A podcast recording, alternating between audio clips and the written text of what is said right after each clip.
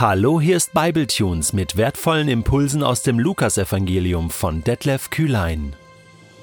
Der heutige Bibletune steht in Lukas 21, die Verse 5 bis 11 und wird gelesen aus der neuen Genfer Übersetzung.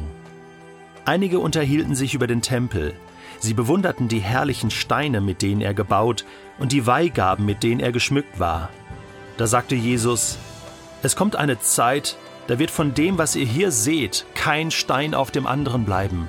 Es wird alles zerstört werden. Sie fragten Jesus, Meister, wann wird das denn geschehen? Und an welchem Zeichen werden wir erkennen können, dass es soweit ist?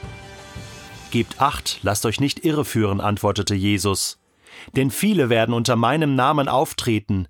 Sie werden von sich sagen, ich bin es, und werden verkünden, die Zeit ist da. Lauft ihnen nicht nach. Erschreckt auch nicht, wenn ihr von Kriegen und Unruhen hört. Diese Dinge müssen geschehen, bevor das Ende kommt, aber es kommt noch nicht sofort danach. Weiter sagte er zu ihnen, ein Volk wird sich gegen das andere erheben und ein Reich gegen das andere. Es wird schwere Erdbeben geben, Hungersnöte und Seuchen werden bald diese Gegend heimsuchen und bald jene. Furchtbare Dinge werden geschehen, und am Himmel werden gewaltige Zeichen zu sehen sein. Jesus redet über die Endzeit und wir sollten ihm gut zuhören. Es ist ein wichtiges Thema. Die Endzeit, die letzte Zeit, das, was passieren wird in Zukunft. Deswegen ist es ein prophetischer Text, sind prophetische Aussagen. Zwei Vorbemerkungen dazu. Jesus redet nicht über das Wann, in Vers 7 heißt es, sie fragen Jesus Meister, wann wird das geschehen? Jesus beantwortet diese Frage eigentlich gar nicht. Er sagt mal an anderer Stelle, die Tage und Zeiten, wann das genau geschehen wird, steht euch nicht zu, es zu wissen, noch nicht mal ich weiß es. Nur mein Vater im Himmel weiß das. Es ist nicht so entscheidend. Entscheidend ist, wie wir damit umgehen. Das ist schon mal eine wichtige Sache, auch für den heutigen Text, für das Verständnis dieses Textes. Und das zweite ist die Definition von Endzeit. Endzeit beginnt mit dem ersten Kommen von Jesus jetzt leben wir schon in dieser letzten Zeit, man kann sagen seit 2000 Jahren, denn es beginnt ja mit der Tempelzerstörung 70 nach Christus, von der Jesus hier, äh, hier spricht, damit steigen wir jetzt direkt ein. Ähm, aber dann ist diese Endzeit, diese Endzeit, ja, die spitzt sich am Ende äh, hier auch nochmal zu.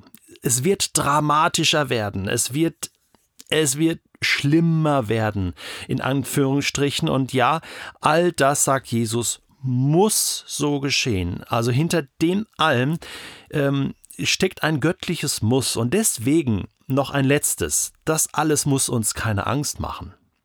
Weil Gott hält alles in seiner Hand.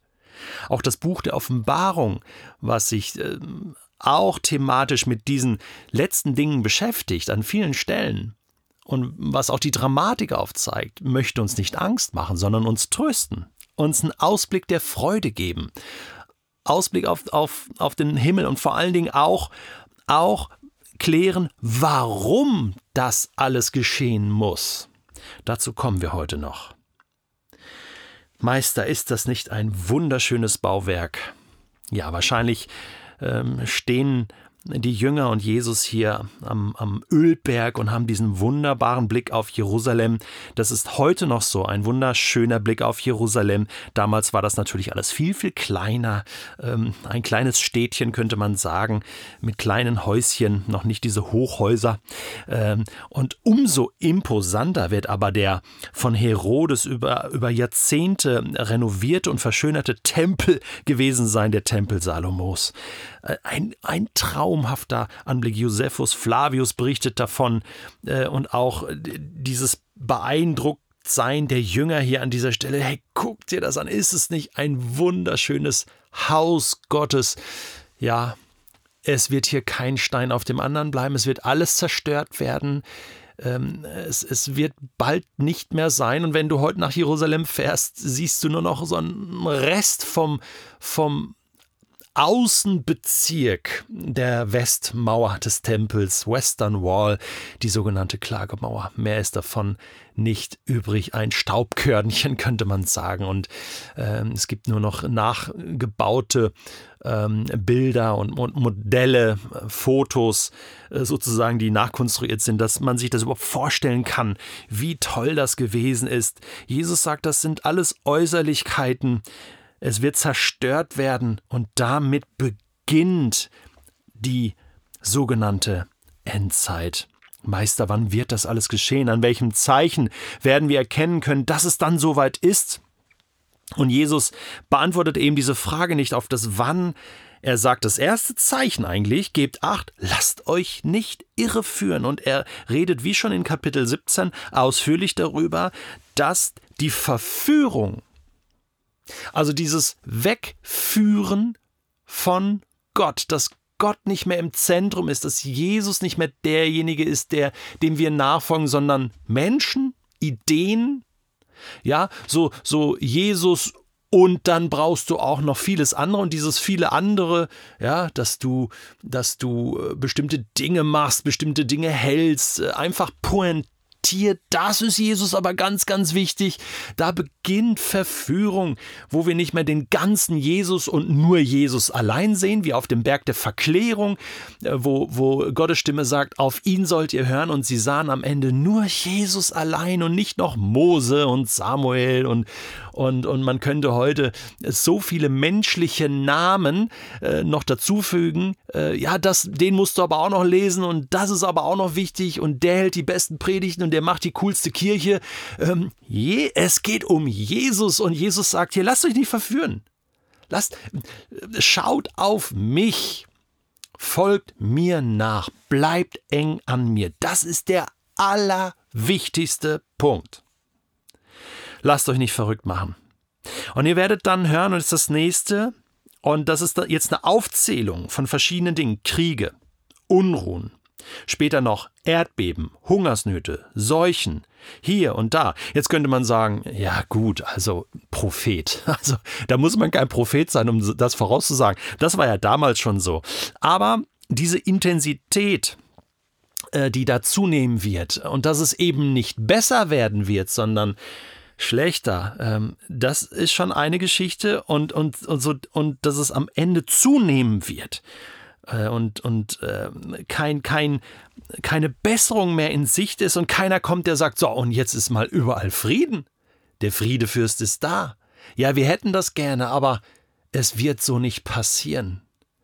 Und so macht Jesus deutlich, diese Dinge müssen geschehen.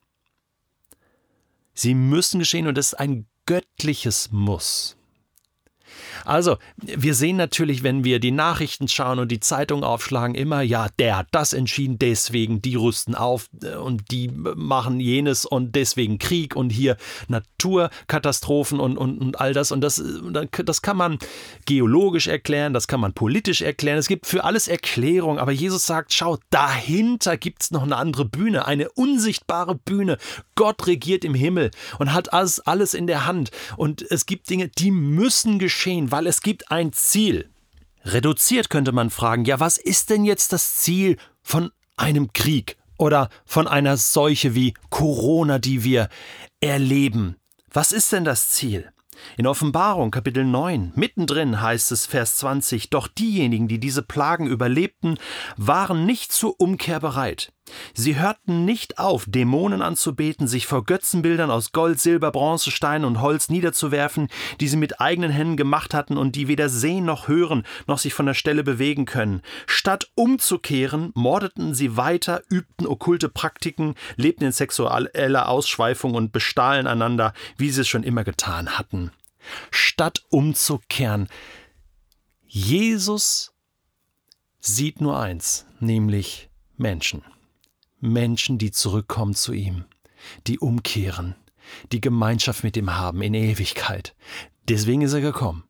Deswegen ist er gestorben und auferstanden und hat seine Jünger ausgesendet, Menschen die Rettung zu bringen, das Reich Gottes zu verkünden und zu rufen, kehrt um. Und genau dafür ist diese letzte Zeit da dass wir nicht versinken vor Angst und Frustration inmitten von Pandemie, sondern dass wir diejenigen wie Mose und Aaron damals bei den Plagen diejenigen sind, die beten für die Politiker, die beten für das Volk, die eintreten vor Gott, die Gebetsspaziergänge machen und sagen, hey, Herr, bitte nutze diese Zeit dafür, dass ich von deiner Liebe und von deinem Licht erzählen kann in meinem Umfeld und so der Pandemie die Stirn biete. Diese Dinge müssen geschehen. Aber Gott hat sie im Griff. Gott hat sie dosiert. Besser als jede Impfdosis. Und Gott wird zum Ziel kommen und ich darf Teil davon sein. Das ist der richtige Weg, mit dieser Endzeit umzugehen. Ich möchte zum Schluss noch ein Gebet mit uns beten, was Jens Kaldewey erarbeitet hat. Da bin ich, mein Gott, da bin ich, von dir geschaffen, von dir gewollt, von dir geliebt, von dir gerechtfertigt, von dir erlöst, von dir erwählt, von dir erkannt, von dir ersehnt, von dir umhüllt, von dir umfriedet, von dir umarmt, von dir umsorgt. Da bin ich, mein Gott, da bin ich.